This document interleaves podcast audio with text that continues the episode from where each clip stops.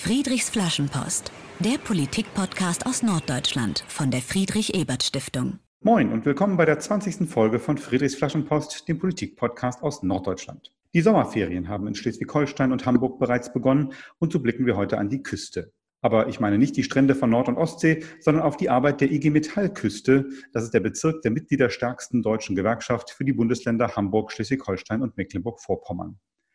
Wir sprechen heute über die Lage in den Industriebetrieben unserer Region und warum Corona aus IG Metall-Sicht das Signal für einen politischen Aufbruch sein sollte. Und als Gesprächspartner dafür begrüße ich sehr herzlich Daniel Friedrich, den Bezirksleister der IG Metall Küste. Moin Daniel. Moin, grüß dich. Du bist noch relativ frisch Bezirksleiter seit November 2019. Für die Gewerkschaft arbeitest du aber schon seit rund 20 Jahren und warst so schon als jugendlicher Aus, äh, Auszubildendenvertreter und Betriebsrat tätig. Du hast für die IG Metall Küste als Jugendsekretär und Pressesprecher gearbeitet, als Leiter der Abteilung Tarifpolitik und als Chef der Geschäftsstelle Lübeck-Wismar.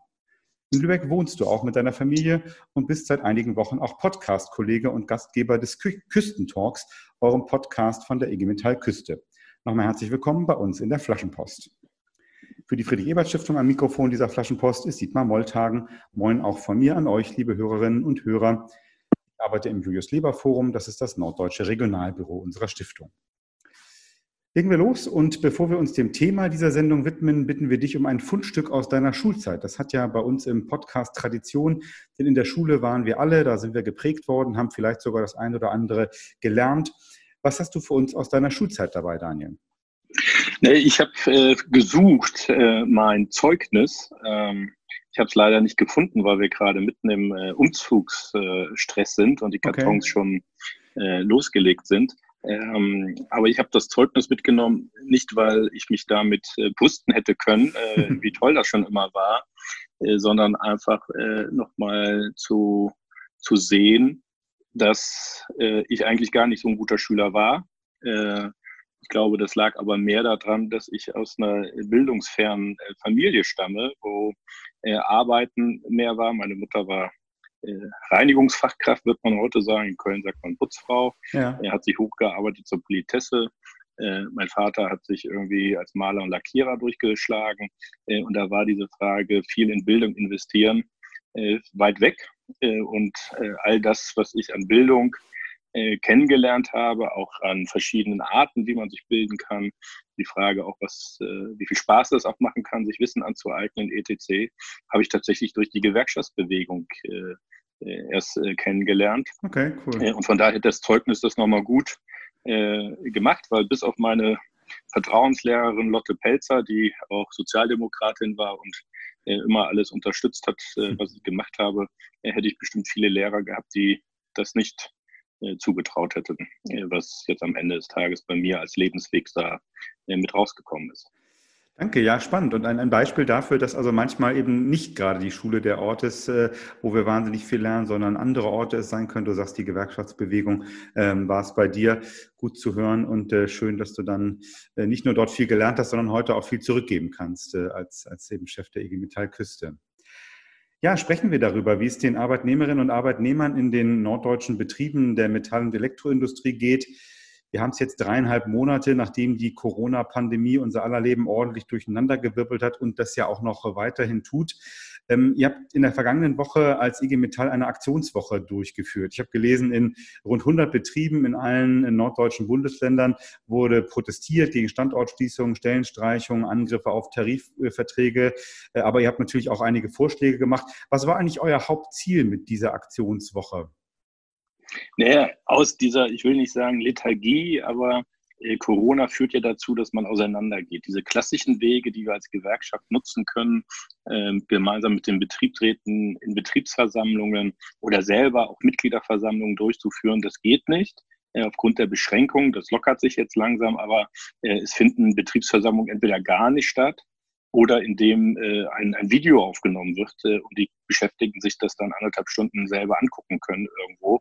Äh, dazwischen passiert eigentlich gar nichts. Und unser Ansatz war, da braut sich was Richtiges zusammen. Du hast es gesagt, wir sind gerade erstmal zweieinhalb Monate unter Krisenbedingungen unterwegs und schon kriegen wir gerade in den Konzernbetrieben mit, äh, dass da jetzt die alten Pläne rausgeholt werden wo kann man schlanker werden, wo kann man Standorte, die man vielleicht gar nicht mehr so braucht, aber bisher es nicht durchsetzen konnte, dass man die sozusagen schließt. Da kommt jetzt aus unserer Sicht überall der Corona-Stempel drauf und dann wird erklärt, äh, jetzt muss das leider so sein. Äh, und für uns war es wichtig, jetzt mal vor der Sommerpause, anders als du es am Anfang gesagt hast, ist nicht nur Hamburg, Schleswig-Holstein und Mecklenburg-Vorpommern, sondern auch äh, Bremen und das nordwestliche Niedersachsen Teil unseres Bezirkes und die gehen unterschiedlich ja in Ferien.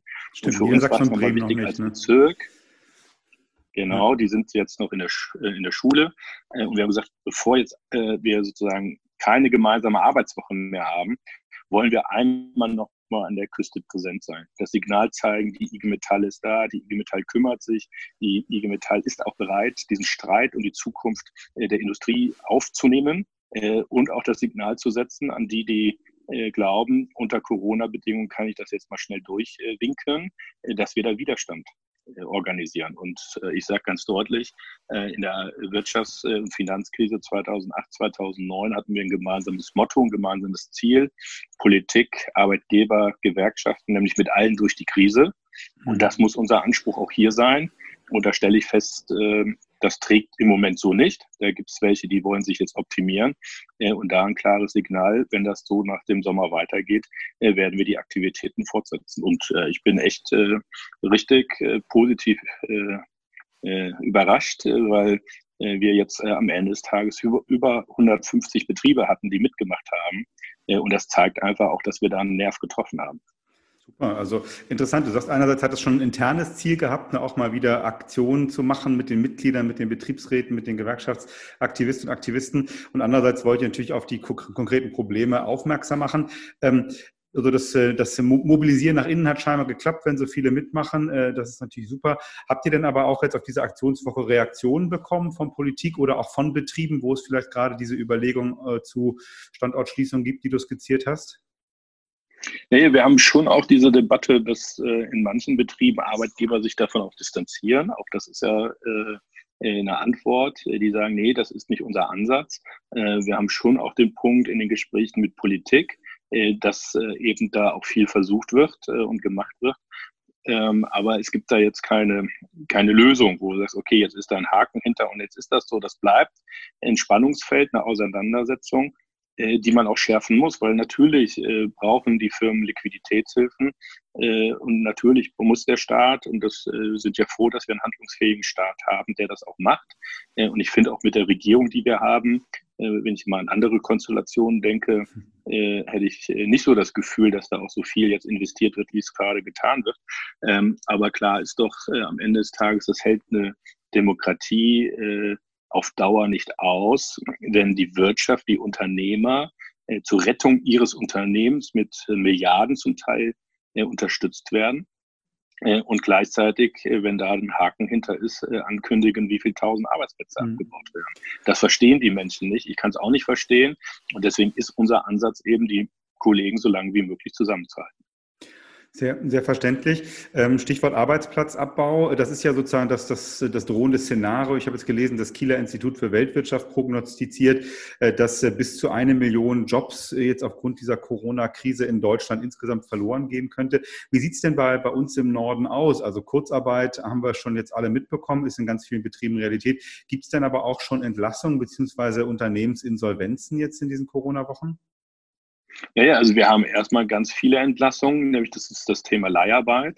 Das heißt, äh, wir haben bis auf die Krisengewinner, wenn man jetzt, was ich, Airbus äh, ist es eben nicht, aber Träger zum Beispiel äh, hier in Lübeck oder Medizintechnik insgesamt ist da jetzt nicht so hart betroffen wie andere. Da ist natürlich auch nochmal Leiharbeit, aber in allen anderen Bereichen ist Leiharbeit quasi abgebaut mit dem Ergebnis, dass die Kollegen dann auch in ihrer Firma, wo sie wirklich angestellt sind, in der Regel dann auch nicht in Kurzarbeit oder sonstiges gesteckt werden, sondern durchgereicht werden in die, in die Arbeitslosigkeit.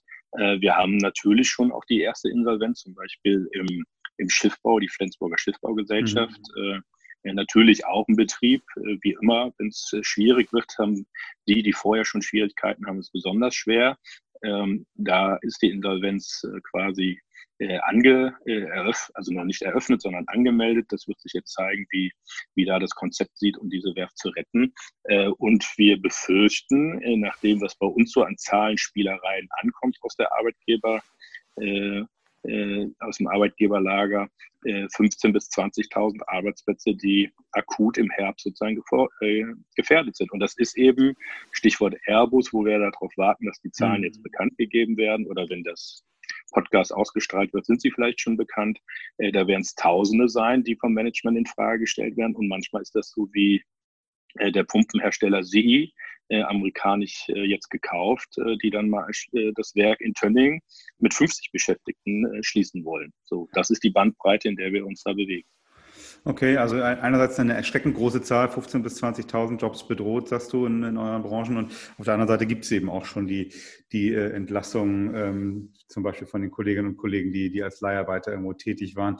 Du hast ähm, schon zwei wichtige Stichworte für unsere Region äh, angesprochen. Also einerseits Airbus, ne, der, äh, der riesige Betrieb mit vielen Mitarbeiterinnen und Mitarbeitern ähm, der Luftfahrtbranche in Hamburg. Ähm, wie, äh, du sagst, da, da stehen Entscheidungen vor. Kann man schon was sagen, wie das ja wie es da weitergehen wird für die Beschäftigten bei Airbus und wie ist das auch so mit Zuliefererfirmen, die da wieder dranhängen? Befürchtet ihr da auch so einen Dominoeffekt, dass wenn Airbus entlässt, dann woanders eben auch Arbeitsplätze abgebaut werden? Ja, bei dem, fangen wir mal bei den Zuliefern an, da musst du deutlich sagen, da, da macht man sich richtig Existenzsorgen um diese Betriebe, weil mal ganz hart, äh, Airbus ist und bleibt ein politisches Unternehmen, egal wie viel Staatsbeteiligung tatsächlich da drin ist, äh, weil auch Flugverkehr ja auch politisch ist, äh, Landerechte und so weiter und so fort.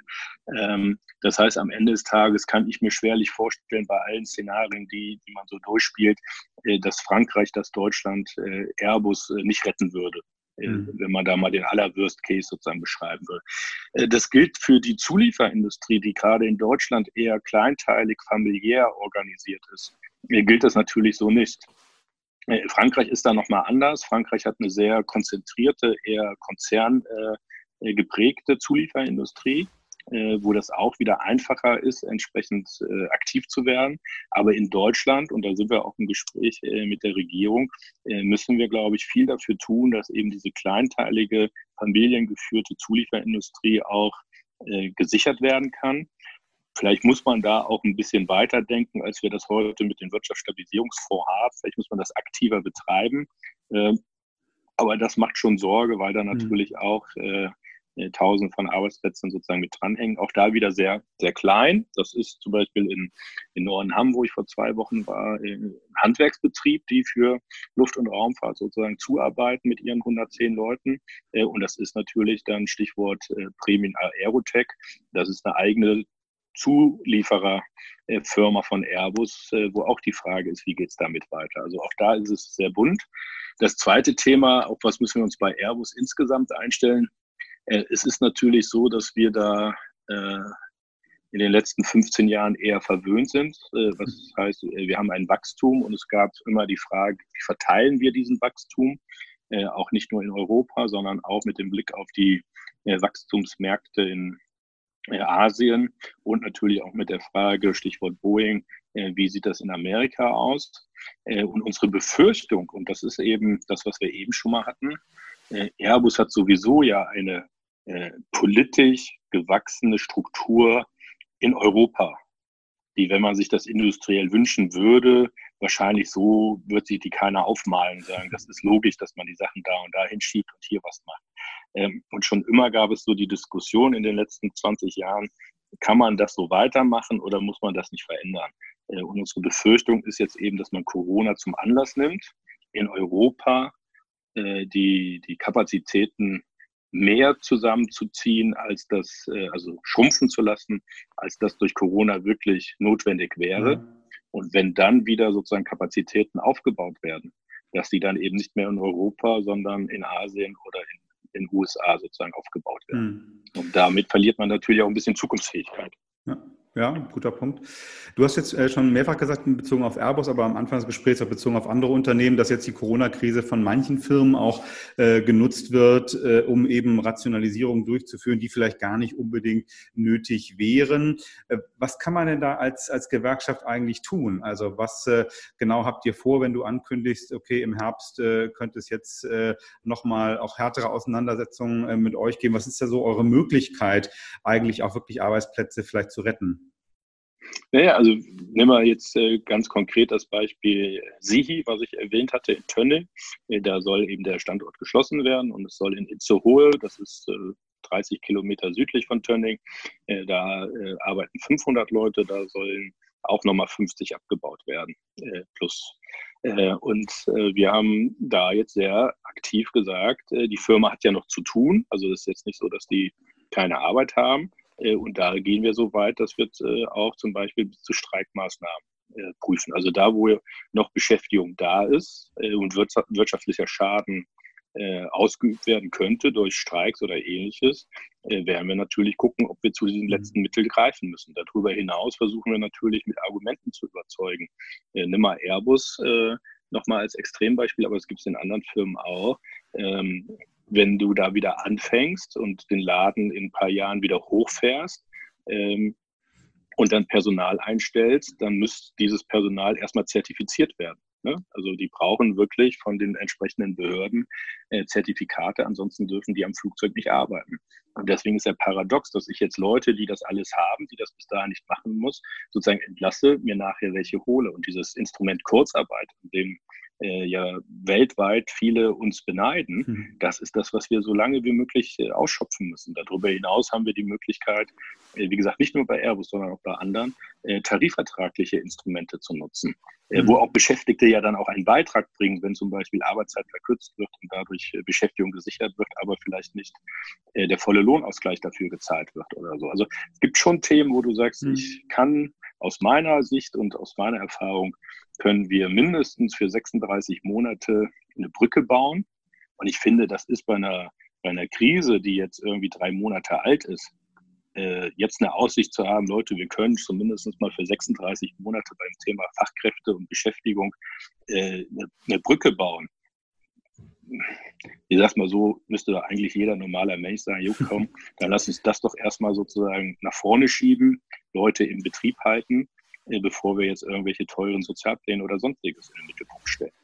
Die ja auch nicht umsonst sind, hast du völlig recht. Spannend. Also das äh, klingt doch eigentlich ganz gut, dass da doch ein ganzes Spektrum von, von Handlungsmöglichkeiten bei euch auch, auch da ist. Äh, ein Stichwort hast du genannt, Tarifverträge. Ähm, ich habe auf eurer Website gesehen, ihr habt tatsächlich gerade einen Tarifvertrag ausgehandelt. Ähm, und äh, die Löhne und Gehälter der rund 6000 Beschäftigten im Sanitär-, Heizungs- und Klimahandwerk steigen äh, ab dem 1. Juli äh, um gut zwei Prozent. Wie war das jetzt in dieser Corona-Zeit, so einen Tarifvertrag auszuhandeln? War das jetzt auch besonders schwierig? Ja, das ist schon besonders schwierig. Also der Kollege, der das macht bei uns, der Friedhelm Ahrens, er hat schon berichtet, dass natürlich da auch versucht wurde zu erklären, dass wegen Corona alles schlimm und schwer ist äh, und dass man ja gar nicht weiß, was los ist. Aber in Wirklichkeit ist äh, das Handwerk, äh, insbesondere auch in dem Bereich, davon nicht betroffen. Also die hatten ein paar, paar Tage, ein, zwei Wochen äh, Leerlauf, weil sie zum Beispiel in Firmen nicht reingekommen sind wegen Corona. Aber ansonsten ist ja die Bauindustrie und der Bereich, äh, für den der Tarifvertrag abgeschlossen wurde, äh, sozusagen intakt und läuft und verdient auch gutes Geld. und dementsprechend muss man da eben sortieren. Und dann muss man sagen, Leute, das fliegt nicht. Ihr könnt jetzt nicht durch Corona euch einen billigen Jakob machen und sagen, jo, ne, dann spare ich mir hier was, sondern die Menschen müssen auch, gerade wenn sie äh, hier in Firmen arbeiten und Branchen, die Corona-bedingt gar keine äh, großen Einbrüche haben, davon auch profitieren. Und da kann man nicht sagen, äh, ich entziehe mich dem. Und das ist hier gelungen, weil das ist ja das, was du auch eben gefragt hast, was können wir machen? Wir können am Ende des Tages immer nur was machen, wenn wir auch die Menschen dafür kriegen, dass sie sich in der IG Metall organisieren und dass sie für mhm. ihre Sache auch entsprechend auch streiten. So und äh, äh, nur für das äh, schöne Argument und ich sage immer, nur weil der dicke Friedrich da mit, mit der Fahne irgendwie vor dem Tor steht, das interessiert einen Arbeitgeber nicht. Der, der ist für Argumente in der Regel offen, wenn er den Druck aus den Betrieben hat, dass die Kolleginnen und Kollegen sagen, nee, wir wollen eine andere Lösung als das, was du uns hier gerade präsentiert hast und wir stehen hinter unserer IG Metall, hinter unserem Betriebsrat und deswegen musst du mit dem gemeinsam eine Lösung finden. Hm. Da, wo das ist, da kriegen wir in der Regel auch was hin. Und andere Betriebe, äh, ne, nimm mal Enercon, ist ja auch kein kleiner Betrieb im Nordwesten. Da hat der Arbeitgeber jetzt mal, weil es keine Tarifverträge gibt äh, und äh, außerhalb des Servicebereiches auch keine IG Metall-Aktivitäten so stark da sind, mal erklärt, das Urlaubsgeld zahle ich nicht. Punkt. So, ne? Ist nirgendwo geregelt. Ich muss das nicht zahlen. Ich habe das immer freiwillig gezahlt. Also ist das vorbei ich will jetzt da nicht drüber reden, ob das richtig oder falsch ist, ob die Firma sich das hätte leisten können, aber die Frage, entscheidet das einer alleine oder gibt es einen vernünftigen Prozess? Das ist, glaube ich, das, was wir sozusagen Absolut, da ja. Und äh, dass äh, Arbeitnehmerinnen und Arbeitnehmer Solidarität brauchen und die Gemeinschaft brauchen, zum Beispiel über Gewerkschaften, Betriebsräte, das äh, ist, glaube ich, ja eine Erkenntnis, die jetzt wirklich schon äh, viele, viele Jahrzehnte und ja schon mehr als 100 Jahre gilt. Schauen wir ein bisschen nach vorn. Ähm, ihr habt in eurer, äh, oder du hast in eurer, im Rahmen eurer Aktionswoche gesagt, äh, ich zitiere dich jetzt, äh, nach Corona darf es kein Weiter so geben. Wir brauchen einen neuen Aufbruch zu einem handlungsfähigen Staat, einer zukunftsfähigen, klimafreundlichen Wirtschaft und zu einem solidarischen Europa. Äh, warum sagst du, dass äh, Corona jetzt eigentlich der Ausgangspunkt für einen neuen Aufbruch sein muss? Naja, es ist immer so, dass äh, ja gewisse ist ja nichts Neues, was wir da sagen oder ich da jetzt nochmal äh, im Zitat äh, äh, transportiere. Äh, aber ich glaube, die Corona-Krise zeigt ja nochmal sehr deutlich zum einen, wie wichtig ein handlungsfähiger Staat ist. Auch das ist doch paradox, dass die, die am lautesten in der Vergangenheit sich für Steuersenkungen ausgesprochen haben, äh, sich für einen schlanken Staat sozusagen gekämpft haben, jetzt den, die am lautesten in der Krise da waren, zu sagen, wo der Staat überall Geld hingeben muss äh, und wo er sozusagen aktiv werden soll. Oder weiter paradox ist doch auch, äh, dass wir sozusagen aus den Krankenhäusern und Pflegeheimen Profit Center machen, äh, wo am Ende des Tages irgendeine Rendite gezahlt werden soll, äh, wo älteren Leuten oder Kranken gesagt wird, ich als Krankenschwester habe eben noch vier andere, um die ich mich kümmern kann und ich darf innerhalb von 30 Minuten nur so und so viel Zeit für dich aufwenden. Und dann sitzen jetzt viele auf einmal auf dem Balkon und klatschen. So, und, und das sind so Momente, wo vielleicht auch bei dem einen oder anderen so ein Aha-Erlebnis ist, ja, vielleicht ist das doch nicht falsch. Also zum Beispiel die Wirtschafts- und Finanzkrise war ja auch, finde ich, so ein Dämpfer, zumindest für eine gewisse Zeit, äh, für so ein richtiges äh, neoliberales äh, System, wo alle gesagt haben, Shareholder Value, die Dividende muss stimmen, äh, wenn es den Reichen gut geht, dann fallen auch genug Brotkrübel für die Armen ab und dann passt es schon. Äh, und auf einmal hat man festgestellt, so einfach ist das nicht. Vielleicht haben die, die da gemahnt haben vor so einem ungezügelten Finanzkapitalismus nicht so unrecht wenn man so, so, so Traumrenditen von 20, 25 Prozent äh, da diskutiert und das auf einmal auch in der Realwirtschaft abgebildet wird, auf einmal hat man gesehen, über welche ja teilweise ja auch äh, fast äh, verbotene äh, Instrumente sich diese Finanzen äh, ja. sozusagen das verdient haben. Das war so ein Dämpfer. Und hier kann man sagen, Leute, äh, es hat sich noch nie was geändert, weil in der Krise festgestellt worden ist, dass was nicht schief äh, dass da was schief läuft, ja. sondern das ändert sich, wenn du was ändern willst. Und deswegen haben wir gesagt, wir dürfen jetzt nicht nur Feuerwehr spielen, Reparaturbetrieb machen, sondern wir brauchen auch gleichzeitig einen Blick nach vorne. Äh, da haben wir ein paar Impulse mitgesetzt äh, und wollen natürlich da mit vielen Kolleginnen und Kollegen, aber auch mit Bündnispartnern diskutieren, um entsprechend da eine Zukunft für alle zu machen. Ein großes Thema vor Corona äh, war ja der Klimaschutz. Äh, ich, in dem Zitat von dir, was ich gerade gesagt habe, sagst du auch, ne? also es geht auch um eine klimafreundliche Wirtschaft. Als wir vor Corona so über Klimafragen diskutiert haben, äh, hatten die Industriebetriebe ja bis immer ein bisschen schweren Stand, äh, weil sie meistens eher so als Klimasünder in dieser Debatte dargestellt worden. Welche Ideen habt ihr jetzt speziell als IG Metall in Richtung äh, Klimaschutz? Naja, also das ist so ein, so ein Spannungsfeld, in dem wir unterwegs sind. Und das ist durch Corona nochmal schwieriger geworden. Wir haben das bei dem Thema Autoprämie ja auch nochmal sehr deutlich diskutiert. Äh, und auch dieses Schwarz-Weiß-Denken. Es gibt ja eben nicht nur den, den, den spritfressenden äh, äh, Verbrenner, es gibt ja auch sozusagen sehr spritarme. Und da nochmal zu gucken, an Fakten orientiert das zu diskutieren. Und ähm, ich sage, Leute, das ist alles richtig. Wir brauchen diesen Wandel. Den wollen wir alle.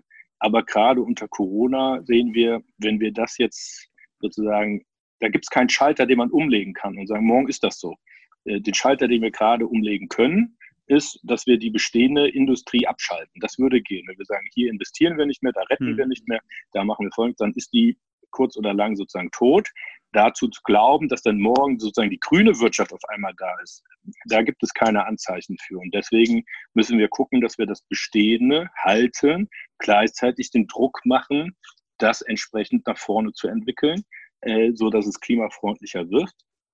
Das ist nicht so einfach, das ist nicht so schablonenhaft, aber das ist, glaube ich, angemessen, weil alles andere wären äh, soziale Verwerfungen, die wir uns nicht leisten äh, wollen äh, und, glaube ich, auch nicht können. Ähm, und was wir verstehen müssen, ist, dass die Wirtschaft natürlich Teil dieses Klimaproblems ist, aber gleichzeitig auch Teil der Lösung sein kann. Weil natürlich brauchen wir auch Wirtschaft, wir brauchen auch Industrie, äh, sei denn, wir wollen zurück äh, in, in, Jahrzehnte, die wir uns, glaube ich, alle nicht vorstellen können. Ähm, und da ist unser Anspruch, was ist mit dem grünen Schiff? Wie kann ein Schiff sozusagen äh, mit besseren Antrieb fahren? Wie kann das emissionsärmer werden? Äh, wie kann das Design so gestaltet werden, dass weniger verbraucht werden? Äh, dasselbe gilt für Auto. Da ist die Frage auch, wie, wie können wir innovativer wirtschaften, wie können wir sozusagen Wertschöpfungskette lokaler gestalten. So. Aber wie gesagt, da gibt es nicht den Schalter, sondern da muss mhm. es einen gemeinsamen Willen geben und einen längeren Weg. Und in diesem Weg muss man das Bestehende sozusagen sichern, ohne dass dann man dem damit eine Garantie gibt, ihr dürft jetzt auch die nächsten 20 Jahre einfach so weitermachen. Das wäre genauso falsch. Wir sprechen also uns geben so ein Schwarz-Weiß-Denken an der Stelle natürlich aus. Okay, ja, also ne, nicht, nicht Auto ist nicht per se böse, äh, das wäre schwarz-weiß. Und du sagst halt, ja, okay, äh, es muss halt einen längeren Prozess geben, schon klimafreundlich durch äh, Freundlichkeit, durch technische Innovation, äh, Schritt für Schritt, sei es beim Auto, sei es beim Schiff oder in anderen Bereichen. Ähm, okay ich fand interessant in, in eurem Papier, was ihr jetzt zur Aktionswoche gemacht habt, ähm, dass es da ähm, auch um so Themen ging wie äh, eine einmalige Vermögensabgabe. Ihr schreibt was zum Thema Kampf gegen Rechtsextremismus und Kampf gegen Verschwörungstheorien. Also da sind auch einige Themen drin, die jetzt nichts unmittelbar mit Industrie äh, und Arbeit äh, zu tun haben. Warum ist es euch als Gewerkschaft wichtig, euch auch äh, zu diesen Themen zu äußern? Naja, weil wir natürlich nicht nur die Lohnmaschine der der Beschäftigten sind, sondern wir sind auch gesellschaftlicher Player. Wir sind hier genauso auch äh, äh aktiv, äh, um die Gesellschaft äh, äh sozialer zu machen, äh, auch moderner zu machen und gegen Rechts, gegen Verschwörungstheorien. das ist so ein Thema, wo, wo wir natürlich auch uns positionieren müssen, im Betrieb als auch in der Gesellschaft. Und wir hatten das erst nicht im Papier drin. wir hatten eine lange Sammlung, was wir reinnehmen wollen und so. Und dann haben wir gesagt, ach, eigentlich kommt das, ist das eigentlich jetzt unser Kern? Äh, hört man das jetzt in der Zeit. Und dann war auf einmal diese ganzen äh, äh, Demos, äh, die da stattgefunden haben, und gesagt, nee, Leute, eigentlich müssen wir uns dafür positionieren, um da auch ein klares Zeichen zu setzen für was, was wir als Gewerkschaft stehen. Und ich sage ganz deutlich, ich erinnere mich an diesen einen älteren Herrn auf dieser Demo, äh, der seine, seine äh, Frau, beide waren irgendwie Mitte 80, wenn ich es richtig verstanden habe, die liegt im Krankenhaus und er konnte jetzt ein paar Wochen nicht nicht besuchen und er war einfach verzweifelt und hat deswegen demonstriert.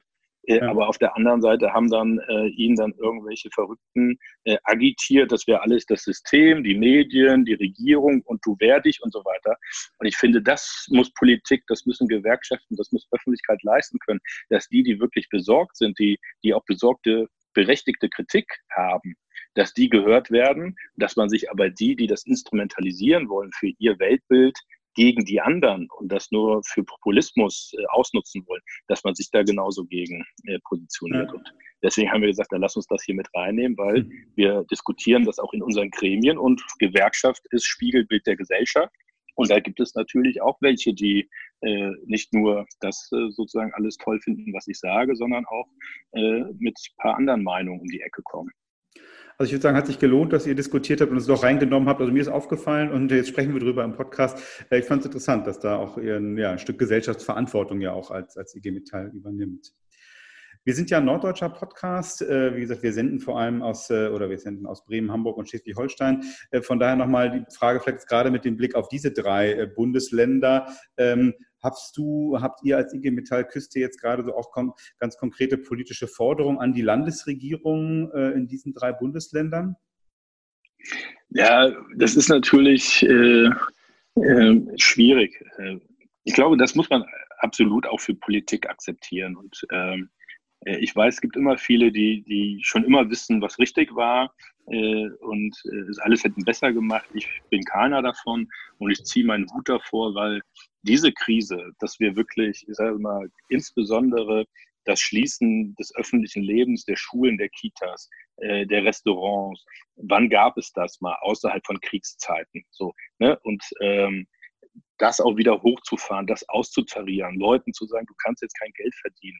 Äh, und das macht es auch uns so schwer als Industrie durchzudringen mit unseren Themen, weil wir haben die Kosmetikerin mit ihrer einen Beschäftigten.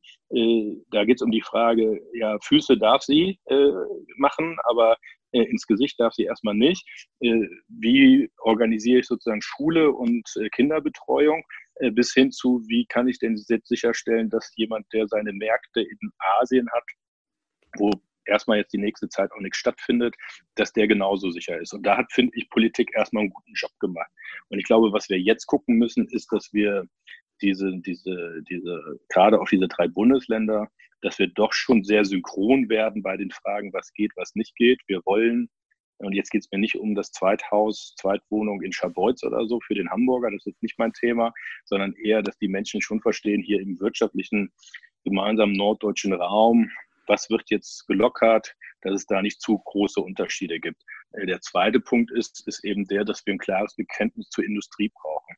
Ähm, das ist in Mecklenburg-Vorpommern, wenn ich an die Werften denke, sehr stark ausgeprägt. Jetzt auch nochmal mit dieser Teilhilfe für das Thema Kurzarbeiter, was äh, da die Regierung auf den Weg gebracht hat, wo es auch einen engen Dialog zwischen Wirtschaft inklusive Gewerkschaften und Landesregierung gibt.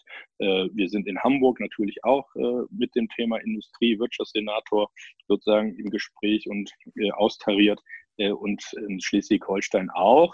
Aber da merkt man natürlich auch ab und zu mal, dass ähm, äh, doch auch der Wirtschaftsminister eine andere Grundeinstellung zum mhm. Markt hat. Äh, und das muss man quasi dann auch immer wieder austarieren. Und ich glaube, das ist der Punkt, den wir, die wir hinkriegen müssen, zu sagen, okay, jetzt, wo hoffentlich das öffentliche Leben sich wieder so ein bisschen beruhigt und so ein bisschen klarer wird, was geht, was nicht geht, dass wir mit dem zweiten Schritt jetzt wirklich sozusagen die Industriebetriebe und Branchen halten, unterstützen, machen, tun. Weil eins ist klar, die Bundesländer mit der wenigsten Industrie haben beim Durchschnittseinkommen, beim Wohlstand in der Regel auch äh, das Nachsehen. Und von mhm. daher ist Industrie ein wichtiger Player, nicht nur für die, die da arbeiten, sondern für das Bundesland insgesamt. Vielen Dank äh, für das Gespräch bis hierher. Vielen Dank für den Einblick in eure Ideen und Vorschläge als IG Metall, wie man aus der aktuellen Krise am Ende vielleicht dann sogar gestärkt hervorgehen kann. Zum Abschluss dieses Gesprächs wollen wir dich und deine Arbeit noch ein bisschen näher kennenlernen. Wir beginnen dabei traditionell äh, in dieser Flaschenpost mit unserem Spiel Friedrich fragt. Das bedeutet, ich stelle dir jetzt zehn entweder Friedrich antwortet auch. Stimmt, du heißt ja sogar auch noch Friedrich. Das ist äh, optimal. Äh, also zehn entweder oder Fragen und du antwortest ganz spontan, okay? Jo. Interessierst du dich eher für Fußball oder Handball? Fußball. Dann die Folgefrage: VfB Lübeck oder Holstein Kiel? Erste FC Köln. Das lasse ich mal gelten bei deinem Geburtsort in Köln. Äh, an die Küste, lieber Nordsee oder lieber Ostsee? Ostsee. Auf dem Teller, lieber Fisch oder Fleisch?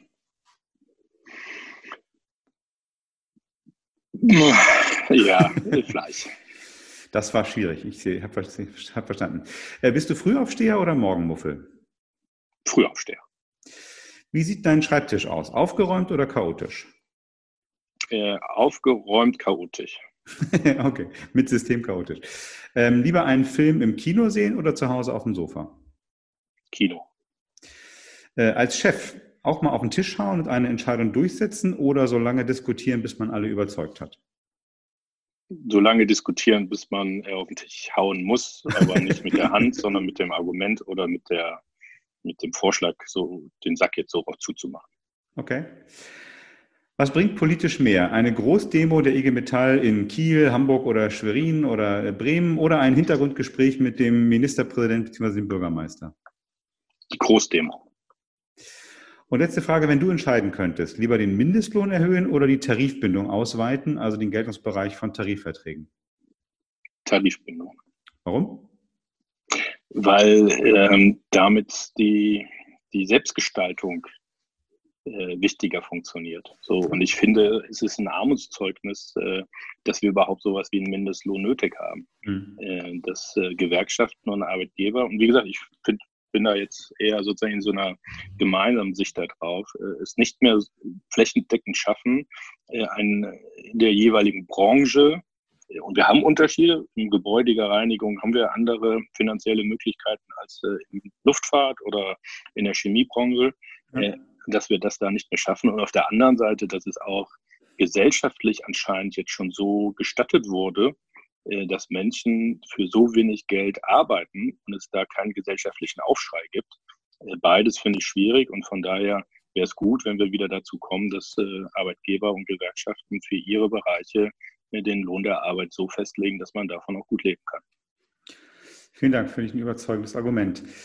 Ja, sprechen wir ein bisschen über deinen Werdegang. Äh, in deinem Lebenslauf ist der erste Eintrag mit Gewerkschaftsbezug, wenn ich richtig gelesen habe, Jugend- und Ausbildungsvertreter, Auszubildendenvertreter der Linde AG 1992. Wie kam es dazu, dass du diese Aufgabe übernommen hast? Ja, das war relativ äh, einfach. Äh, ich habe bei Linde gelernt. Mein Bruder hat da auch gelernt. Er war zwei Lehrjahre über mir.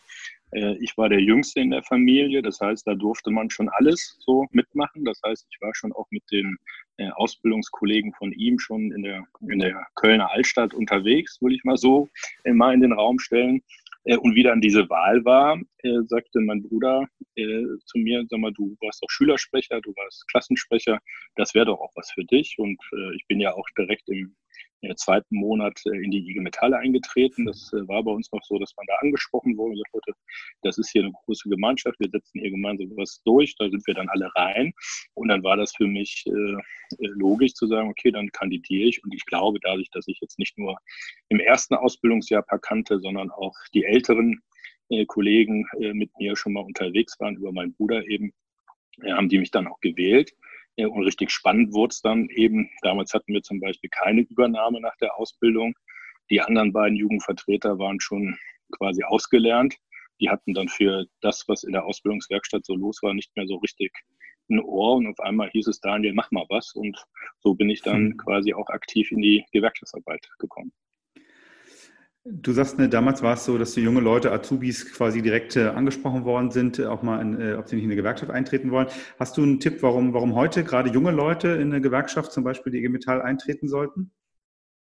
Ja, weil das der einzige äh, Laden ist, in dem sozusagen gemeinsam für eine, für eine gute Zukunft gestritten wird.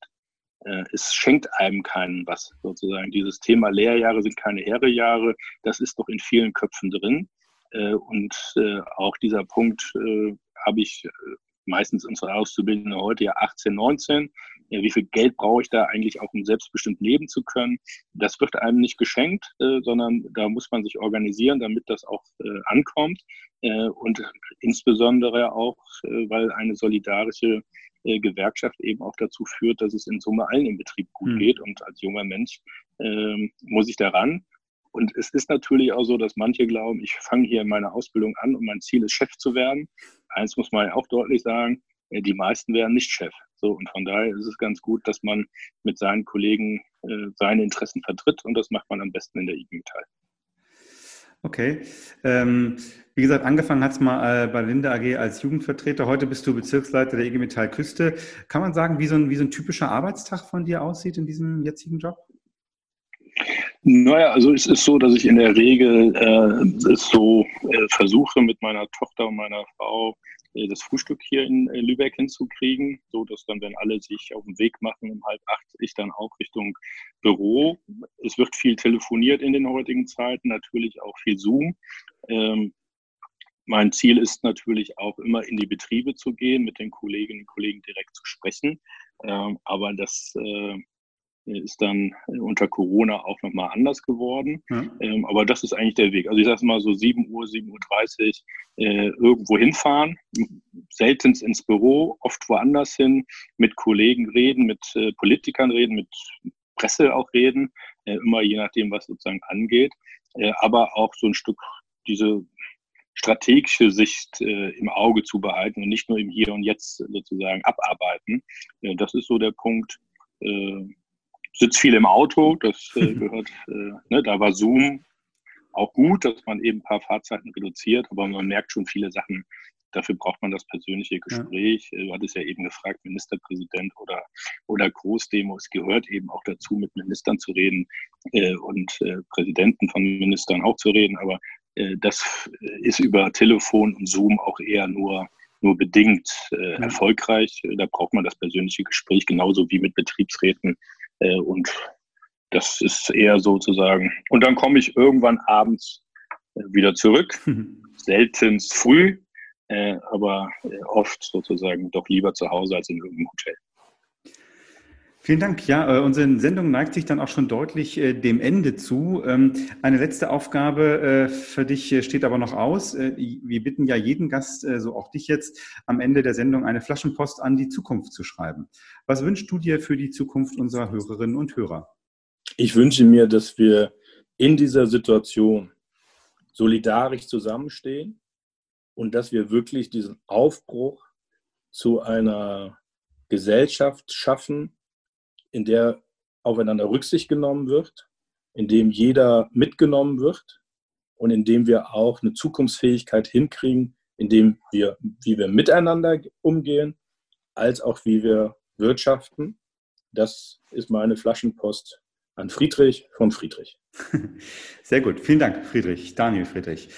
Bezirksleiter der EG Metall Küste für dieses Gespräch zur aktuellen Lage in den von euch vertretenen Betrieben in den norddeutschen Bundesländern. Vielen Dank auch für die Diskussion über eure Zukunftsideen, äh, über die Ergebnisse eurer Aktionswoche vergangene Woche, äh, wo ihr, ja, wie ihr gemeinsam an den wichtigen Themen unserer Zeit mit Arbeitnehmerinnen und Arbeitnehmern weiterarbeiten wollt. Ich wünsche dir, all deinen Kolleginnen und Kollegen bei der EG Metall Küste alles Gute, viel Erfolg bei dieser Arbeit. Vielen Dank, Dietmar. Damit endet diese Folge von Friedrichs Flaschenpost, dem Politik-Podcast aus Norddeutschland. Am Mikrofon verabschiedet sich Dietmar Molltagen vom Julius Leber Forum der Friedrich-Ebert-Stiftung. Wenn ihr schon im Urlaub, äh, uns schon im Urlaub hört, wünsche ich euch gute Erholung. Wenn ihr noch keinen Urlaub habt, wünsche ich euch, dass dieser bald beginnt. Und egal ob bei der Arbeit unter, oder unterwegs, bleibt gesund und bleibt politisch interessiert. Von mir aus gerne bis zum nächsten Mal. Friedrichs Flaschenpost, der Politik-Podcast aus Norddeutschland von der Friedrich-Ebert-Stiftung.